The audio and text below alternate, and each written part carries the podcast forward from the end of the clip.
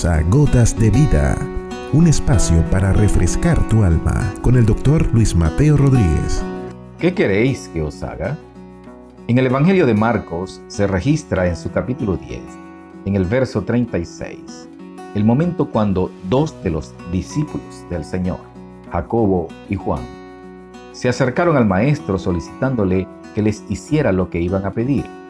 Y Jesús les dice que quieren que les haga. Y ellos le dijeron, concédenos que en tu gloria nos sentemos el uno a tu derecha y el otro a tu izquierda. A lo que el Señor les responde, entre otras cosas, que no sabían lo que habían pedido y que esas posiciones estaban reservadas para quienes han sido preparadas. Hoy quiero resaltar en esta serie, tomando como ejemplo esta mala solicitud, en la que deseamos forzar una pregunta de parte del Señor para nuestra petición, equivalente a ¿qué puedo hacer por ustedes? Que no siempre resulta la respuesta como esperamos, porque como en este caso pedimos mal, bien porque no sabemos pedir o porque no conocemos la magnitud de lo que hemos pedido. Es también un desperdicio desaprovechar una oportunidad única como esa para lograr conseguir la atención del Hijo de Dios con un que quiere que les haga para pedir para nuestro propio egocentrismo o exaltación.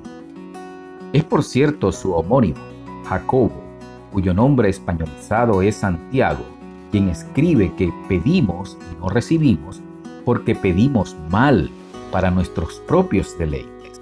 Pese a esto, el mismo Jesús animó a sus discípulos a pedir en su nombre al Padre, porque hasta ese momento nada habían pedido. Por medio del sacrificio de Cristo en la cruz, se nos abrió un camino nuevo y vivo para entrar con confianza al trono de la gracia y hallar misericordia con oportuno socorro. Es decir, ahora tenemos libertad para pedir al Todopoderoso en el nombre de Jesús y ayudados por el intercesor, el Espíritu Santo, todas aquellas cosas que corresponden a su voluntad y dice Jesús que será hecho.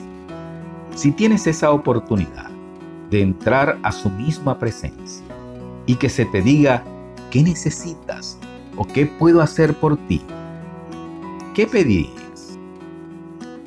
Has escuchado Gotas de Vida con el doctor Luis Mateo Rodríguez. Contáctanos a través de nuestro correo electrónico ccclarrocaviva.gmail.com No te pierdas nuestro próximo capítulo, Gotas de Vida.